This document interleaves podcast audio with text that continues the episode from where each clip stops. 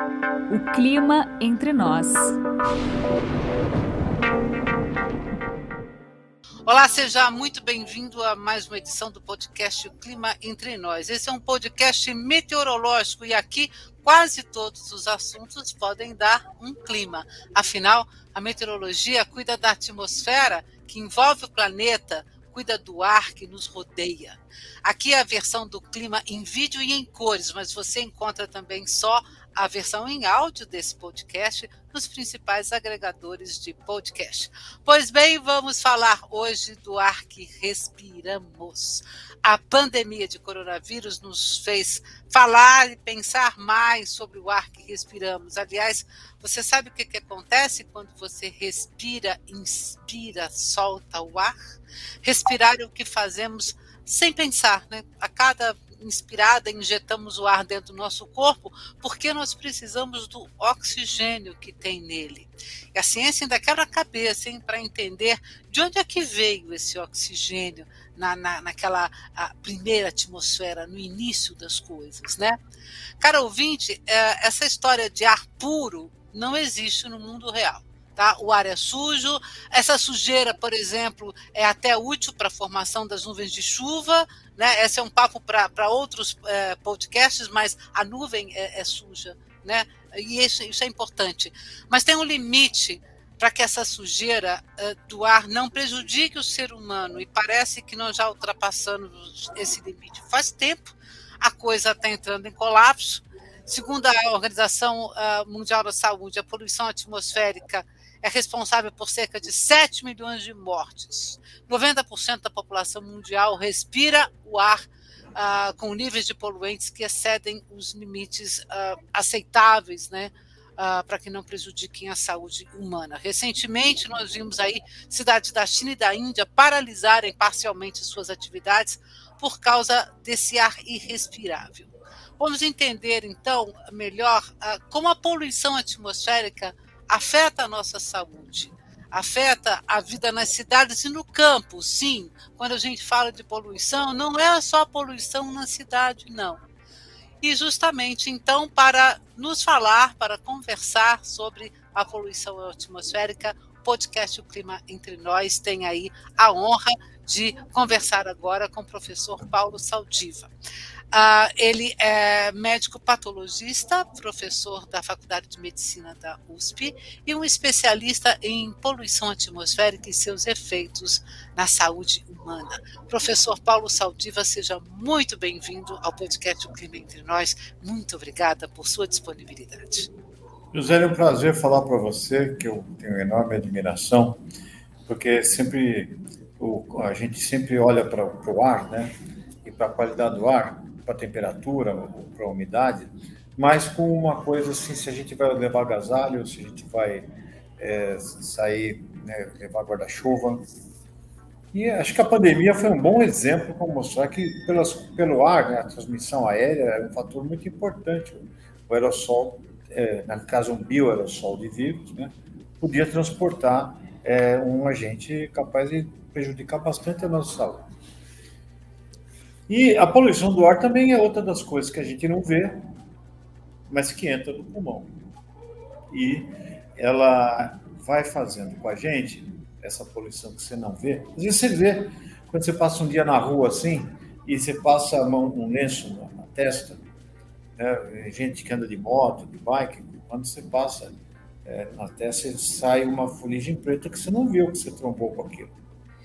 As donas de casa, por exemplo, as pessoas que limpam casa, tem gente que cuida disso, pessoas que cuidam de ambientes internos, elas vão ver que as cortinas é, das regiões das, das casas de alto tráfego, elas ficam sujas. E eu, como patologista, minha cortina é um pouco diferente. É uma superfície de 100 metros quadrados de pulmão que a gente examina por dentro. Eu, eu sou um patologista que estuda doenças respiratórias. E aqui na cidade de São Paulo, funciona o maior serviço de autópsia médica do mundo, o Serviço de Verificação de Óbitos. O Serviço de Verificação de Óbitos, ele, ele visa dar um atestado de óbito para as pessoas que morrem na cidade de São Paulo de causas naturais, sem que alguém assine os atestados. Bom, esse é um número grande. Hoje são quase 15 mil pessoas por ano que passam por autópsia, pra, que tem que ser examinadas por patologistas. E a gente vê no pulmão de não fumantes essa fuligem como se fosse uma tatuagem daquela fuligem negra, que, é, que ela entra, provoca super, uma inflamação e fica lá retida, assim como acontece no fumo. Professor, só um instantinho, só um instantinho. É, deixa eu só para entender. O senhor está dizendo que quando você é, abre, faz uma autópsia de uma pessoa, abre o pulmão da pessoa que mora em São Paulo, né? Dentro do pulmão dela você encontra as evidências da poluição do ar? Sim. É isso? Isso. E você consegue até comparar, porque você tem fumantes e não fumantes. Sim. E como a gente tem de autorização para a família para isso, é, é, para assinar o atestado de óbito é nossa obrigação, mas autorizar que eu use essa informação para pesquisa, eu tenho que ter uma autorização. Sim. E aí você consegue saber quanto tempo residia em São Paulo, é, quanto tempo eu perdia no trânsito. A gente sabe o endereço, então a gente pode mapear o trânsito ao redor da casa, o tipo de trânsito. Sim. Se era fumante se, ou se convivia com fumante e que ocupação tinha. Né? Então, com isso, você consegue é, saber quais são as diferentes circunstâncias ou proximidade de uma fábrica. Né? Então, você Sim. consegue então saber para cada indivíduo, é como se cada indivíduo fosse uma estação de monitoramento de poluição do ar. Só que a estação fica parada e as pessoas andam, né? tem diferentes ocupações. Né? Quer dizer, a, a, estação de poluição mede a média da cidade, mas dentro dessa cidade, dependendo das atividades das pessoas, né? imagina um, um guarda de trânsito ou um motorista que fica, alguém que trabalha numa calçada ao longo de uma avenida é, movimentada. Um ambulante, por exemplo, vamos imaginar, o guarda um de trânsito que fica na rua o dia inteiro, um ambulante, por exemplo, que fica na rua o dia inteiro, ah, assim, pessoas que, por exemplo, que passam muitas horas na rua, qual é a maior carga de, de poluição, da, qual, qual, quais são as principais fontes de poluição a que elas estão sujeitas? São Paulo domina o tráfego. E isso equivale mais ou menos a fumar quase um cigarro a cada duas horas. Tá. Então, só do trânsito. Então, porque a gente consegue. Nós fizemos isso muitos estudos com as pessoas que faleceram, a gente pôde medir. Nós também trabalhamos com pessoas que, motoristas de táxi e controladores de tráfego, usando como controle né, é, guardas florestais que moravam na região do Horto Florestal e a gente dava para eles um medidor de poluição hum. individual. E ao mesmo tempo você punha um holter para medir a frequência, o ritmo cardíaco, medidor de pressão arterial e alguns marcadores de inflamação, tanto no sangue quanto do pulmão.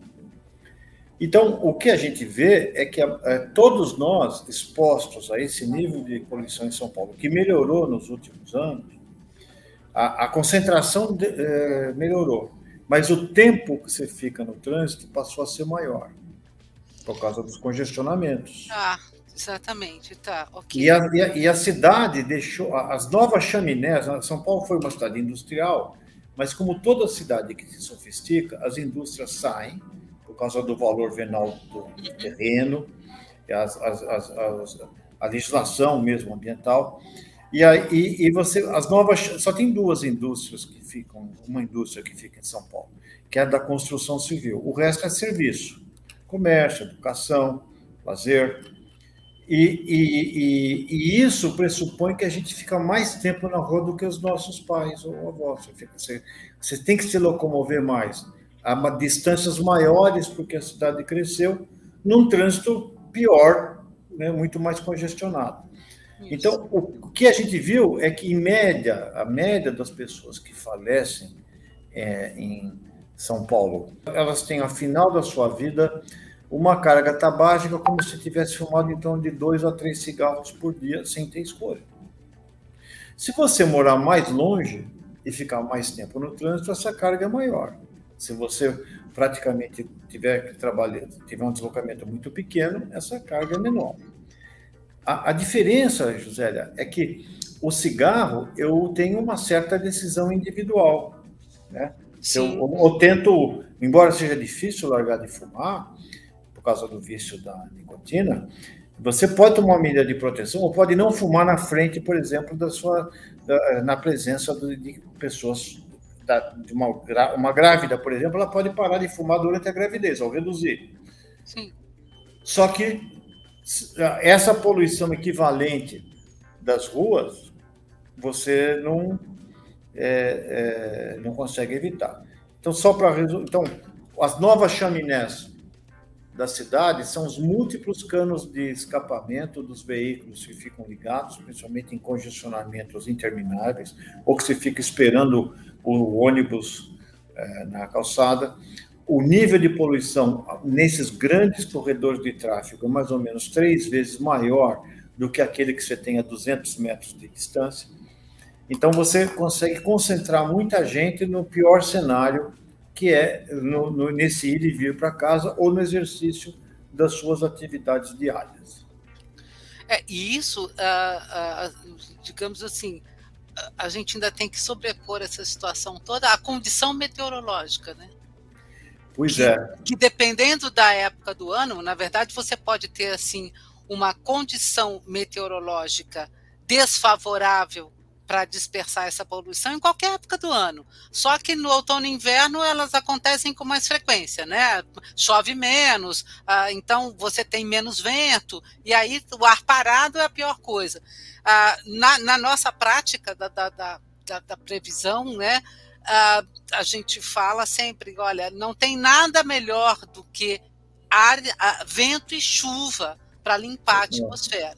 Mas, e principalmente chuva. Só que não pode ser garoa, precisa ser uma chuva de verdade para lavar mesmo né, a atmosfera. Me parece que as pessoas dão pouca importância. Será que elas realmente não sabem? Falta, falta, é, assim, falta mais instrução, falta mais divulgação do que, que realmente acontece com você. Porque o que o senhor está dizendo é o seguinte: olha, eu abro o pulmão de uma pessoa que morou aqui em São Paulo, sabe? Dentro dela eu vejo lá tem poluição, né? Agora, Poluição é, inflamando o tecido pulmonar. Exatamente, assim, a poluição que está prejudicando, que inflamou né, aquilo que é o pulmão dele, que é por onde ele que vem oxigênio, né? Então, e aí como é que faz? Me parece que as pessoas não, não, não, não estão a par realmente disso que acontece. Bom, ela está no pulmão, mas ela, do pulmão ela transloca aquelas partículas finas para outros órgãos. Se detecta no cérebro, no bulbo olfatório, no coração, no rim. Elas saem pela urina. Se você conseguir tiver método sofisticado, você consegue medir aquela fuligem que sinalou para o pulmão, atravessou, viajou pelo teu corpo, passou pelo rim e foi excretada pelo rim. E isso não é perfume. Então você tem, ou seja, o pulmão, é, a poluição, ela causa uma inflamação subclínica, assim como fumar também. Você não tem febre depois que fuma. Então você fuma um pouquinho. Quanto que isso significa para a tua saúde? Pouco. Dois, três cigarros por dia não é muito, é um fumante leve. Tem, tem gente, por exemplo, o nosso grande arquiteto Niemeyer fumou, fumou até 100 anos de idade charuto. Ele tinha os genes para isso. Mas um feto e um idoso e o indivíduo que tem asma? Né? E as pessoas que têm, por exemplo, câncer de pulmão, seguramente está associado com, com, com poluição. Então, mais ou menos é, 10%, você, nos níveis de São Paulo, você aumenta o teu risco de ter câncer. Não é que você tem 10% de ter câncer. Se teu risco era zero por causa da tua genética, uhum. continua zero.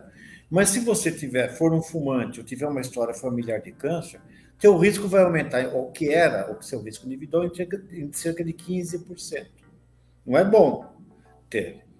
É, tem outra fonte de poluição que gostaria de acrescentar, que é a poluição intradomiciliar gerada por fogões é, de lenha, né, que existem ainda muito, e, e, e principalmente agora com o aumento do preço do gás, muitas famílias estão improvisando fogões, né, é, é não tem chaminé, não tem uma chaminé que puxa. Olha a parede de uma casa daquela, tá preto.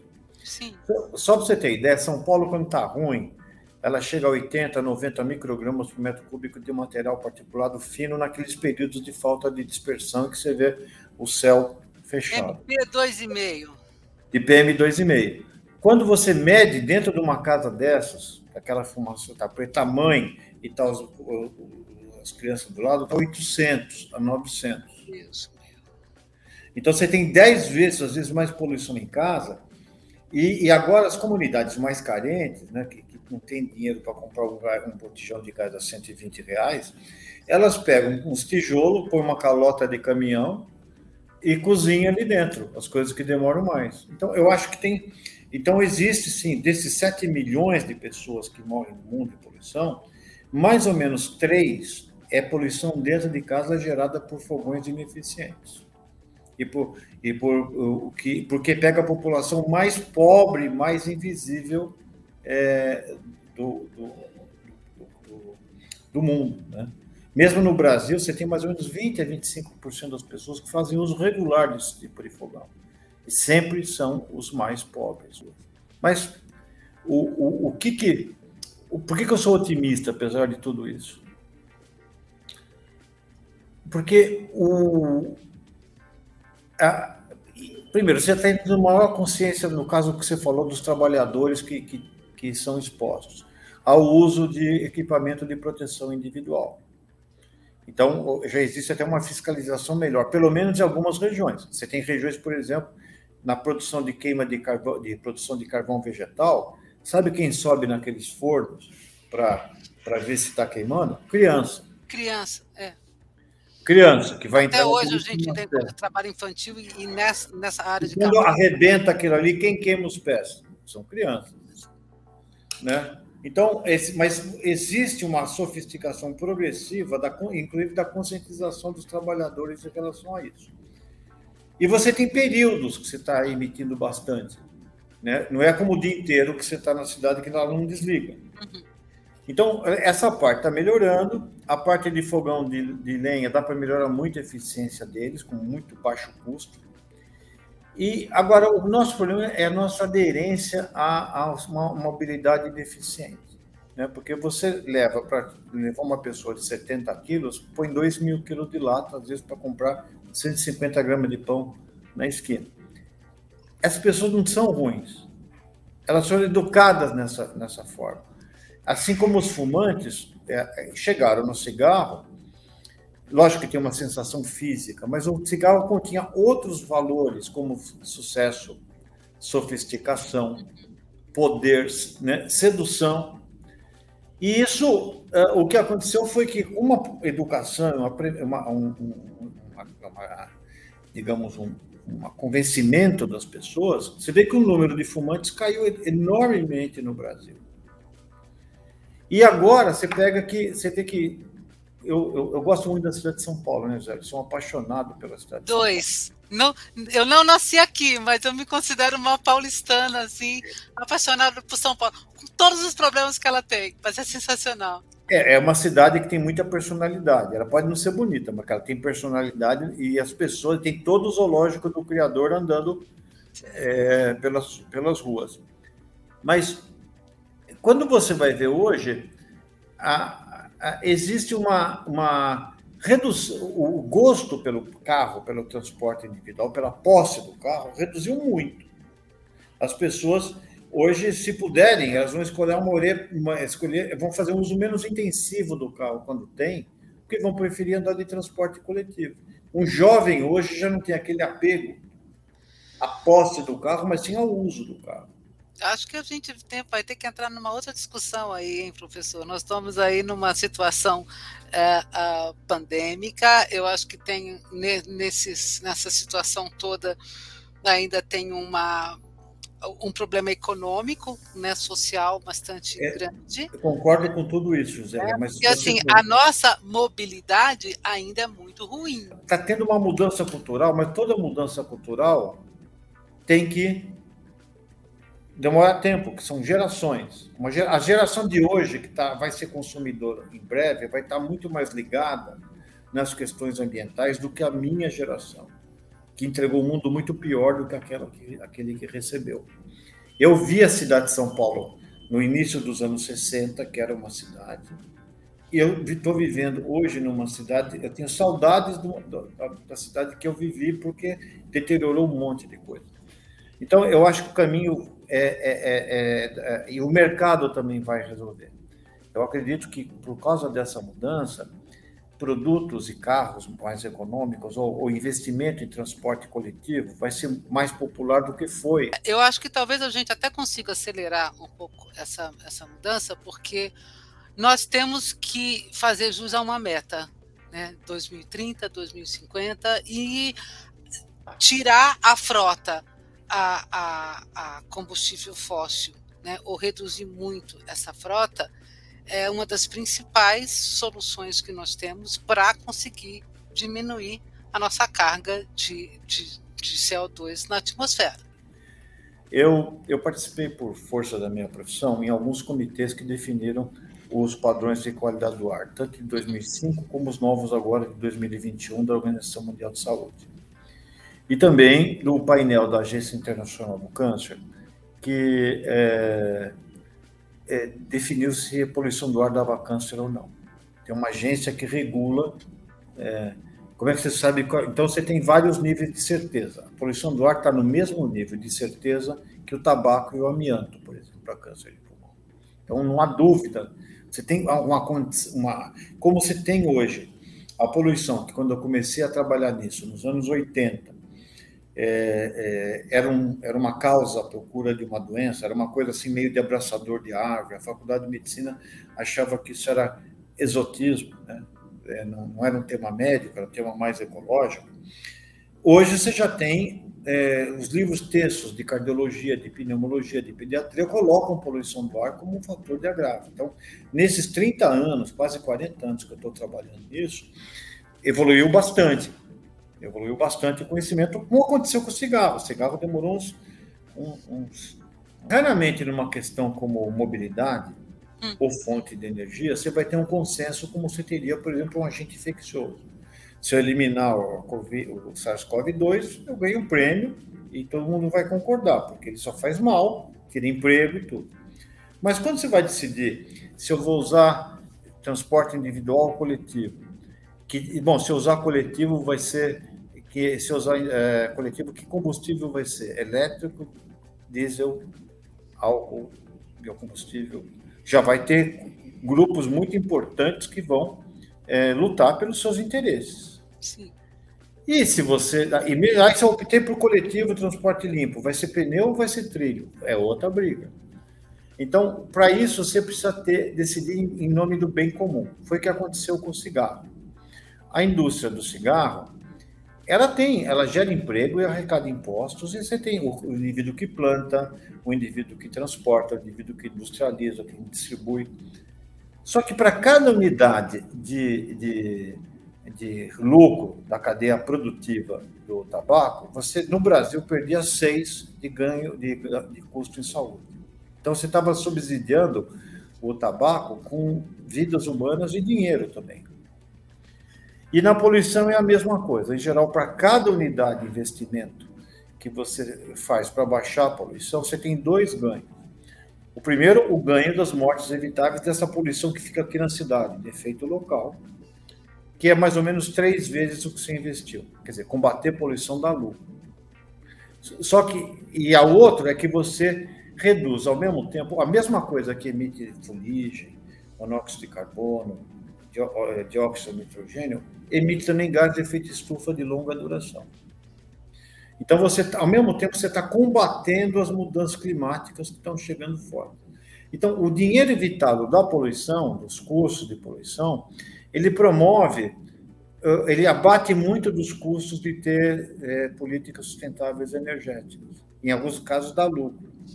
E mais, a tua vida melhora agora, na tua janela de tempo e aonde você vive. Não é uma coisa que joga você para salvar o urso lá longe. O pessoal vai querer, não está vendo um benefício, teria que ter altruísmo para isso. Não é assim que funcionam as coisas. E a gente viu recentemente, o ano passado, né? Que a gente teve uma diminuição da carga uh, uh, com, com, com, com, as pessoas em casa, menos gente, né? A gente teve uma diminuição temporária, né? dessa carga de poluição na cidade de São Paulo. A gente pode ver isso, né? E, e piora quando tem greve de metrô. Sim. A gente teve também aquela crise do, do, do abastecimento de combustível, lembra que parou tudo, também melhorou. Então a gente já sabe o que fazer. O problema é que o, o, o não tem consenso, tem lobbies muito importantes que o indivíduo vai querer. Ou você acha que a indústria do, do, do tabaco não sabia que fazia mal o tabaco? E na hora que, na hora que soube, deixa que eu saio, desculpa, gente, não é assim que funciona. Eles vão ficar até agora, estão querendo até vender cigarro é, é, eletrônico para você manter o, o, É a porta mais fácil se entrar no cigarro real. Né? Então, o que, eu, o que eu acho é que é, é o que vai acontecer é que é, eles estão percebendo que essa mudança climática vai tirar eles do negócio. Por isso que as montadoras estão indo para outras fontes, por isso que as companhias de petróleo estão virando companhias de energia e estão, estão diversificando o seu portfólio de produtos, porque senão elas vão ficar obsoletas, elas vão desaparecer. E agora você tem já uma geração de pessoas, já tem uma massa de pessoas que, que vai fazer pressão né, para que essa mudança continue acontecendo. Né? Então, a, a, a, realmente os tempos são outros. Acho que até eh, concordo com você. Sim, temos esperança nessa história aí. Então, eu acho que nós estamos tendo, e, e eu acredito que os carros que têm menor emissão, Assim como os perfumes que não usam teste animal, né? Você tem, é, você compra mais, essas coisas que são mais ecológicas, comida, né? Sem, sem é, você vai ter um valor de mercado a mais. Você vai agregar valor se o teu produto for mais sustentável no futuro. E isso vai fazer. E, e, também você vê, quando a gente soltou que o, a poluição do ar estava é, tava, dava câncer, éramos 20 pesquisadores, nós sofremos uma pressão enorme nisso aqui. Um mês depois, a França, é, que tinha muito carro a diesel, disse que não ia banir o uso de, de diesel em veículo leve e anunciou para 2030 qual, qualquer tipo de veículo diesel não podia rodar mais. Porque eles fizeram a conta e viram quanto que eles estavam perdendo, como fizeram para o cigarro. Então, isso depende muito então, do nível de instrução e da, da consciência, do valor que a vida humana e do conceito de cidadania que cada nação tem. Então, nós temos hoje uma coisa que, chama de, que eu chamo de racismo ambiental, aonde os países com é, os processos sujos, ou, quer dizer, a mesma montadora, a mesma companhia, vende produtos com diferentes padrões de emissão, dependendo do CEP, do Código de Endereçamento Postal. É, nessa praia aqui eu não compro. Você tem pessoas mais bem informadas, governos mais bem informados, mais comprometidos, isso eu não compro. E os isso. outros acabam comprando. É, essas são, são questões extremamente delicadas. Hoje a gente está falando em racismo ambiental, a, a, a justiça climática, né, a injustiça climática, né, quer dizer, são, são questões assim muito novas, né, e que a gente está vendo que vai ter que discutir, né, porque é o peso, né, de você descarbonizar a atmosfera, ele vai ter que ser dividido por todo mundo, né, quer dizer. E o preço de morrer 7 milhões de pessoas por ano? Qual que é? Pois Essa é. é a pergunta que a gente vai ter que fazer. Professor, é, assim, a frase é: poluição mata, né? Não há dúvida. Não vai matar todo mundo, graças a Deus. Vão morrer de algumas coisas que não poluição. Mas vai ter um número. No caso da cidade de São Paulo, ao redor de 7 mil, é, 4.500 pessoas. No município, na Grande São Paulo, mais ou menos 7, mil, 7 a 8 mil pessoas morrem antes do tempo por causa da poluição. No estado, ao redor de 14 a 15 mil. E no Brasil, ao redor de 70 mil pessoas morrem antes do tempo pela poluição. E esses dados são muito subestimados, porque você não tem medidas em grande parte das cidades. Então, eu acho que, que, o, que, o, que o, a, a, nós temos hoje no mundo, por exemplo, dos, desses 7 milhões de pessoas que morrem, são 600 mil mortes de criança. 600 mil. É mais, é, A poluição do ar mata mais do que malária e diarreia somados. Né? Mas é... as pessoas não sabem disso. Então, elas mas vão começar a saber. E por sorte, a, como a onda também do mercado vai perceber que você não, não vai poder vender mais esses produtos no futuro, isso tirou as companhias produtoras de energia e de veículos da sua zona de conforto. Estão passando por uma crise enorme, porque o consumo é, de carros na Europa e mesmo nas cidades da costa leste dos Estados Unidos, não do centro-oeste, daquelas que uhum. foram baseadas em rodoviarismo, caiu muito. Tenta ter um carro em Nova York, tenta ir com o seu carro em Tóquio, o que você paga. O estacionamento você vai pagar quase 100 dólares. Então está tendo uma, uma, uma restrição. Londres fechou o centro. Então, como isso acontece, tem, demora para chegar aqui, vai chegar aqui também. Então, e isso vai, vai, vai chegando na medida. É, vai seguir a mesma coisa que a vacina. Quer dizer, que nós estamos. Primeiro chega nesses lugares, depois a gente chega em segundo lugar, e vai chegar na África ou daqui a uns dois anos. Mas é mais ou menos isso. Existe uma onda né, que é dependente da, da economia da, e, da, e, do nível de conscientização sobre a, a, a, a poluição do ar. Eu, durante esses 20 meses, eu fiz autópsia de Covid todos os dias. Eu era a única pessoa que fazia. É, ninguém queria fazer e, era necessário fazer para poder des descobrir o que o vírus faz. Ajudou bastante, né? algumas coisas. Eu tinha medo de, de fazer, né? tinha medo. Sou um tiozão, sou asmático, né? mas vamos lá. Quando você tem medo, para doença desse tipo, o antídoto não é a coragem é esperança. E a fé. Então a gente ganha uma dose de esperança. Quando você tem medo de perder o emprego, quando você perde quando você perde poder aquisitivo, quando você perde pessoas que você gosta, quando você tem medo de, de ficar doente, você se apõe, você se pega em duas coisas. Para alguns é esperança, pra, acho que para todos, é esperança e fé, em maior ou menor proporção de cada uma das coisas. E isso fica é, o medo passa e isso tem um efeito residual. A gente começa a enxergar a sociedade de uma outra, de um outro jeito. Você pode ver que agora é, nunca teve tanta gente dando comida para gente que está nas ruas, que foram para as ruas por causa disso. Há um, há um sentimento de pertencimento maior que acontece após essas, essas tragédias. E outra coisa, o aquecimento global está tá batendo na nossa porta com as alterações climáticas tá, tá queimando quando caía a fuligem pela janela da, da minha casa no Bexiga, quando queimou a, a, a, o espaço superurbano, as cidades do interior de São Paulo, do sul de Minas, tem tempestade de areia e, e, e, e, chuvas, quando vem uma chuva torrencial e tem uma convecção, levanta aquele poeirão antes com grandes efeitos. Então, está acontecendo coisas que são um PowerPoint muito claro do que está mudando. Eu acho que isso é, vai nos dar medo, sim, mas ele vai ele vai forçar a gente a sair da zona de conforto. Por isso que eu sou otimista, por isso que eu, eu virei. Eu vejo gente morta, eu vejo gente que pegou a pior coisa, mas você sabe que, que, que nessas situações dramáticas você acaba revisitando os conceitos e readquirindo a esperança. Esperança,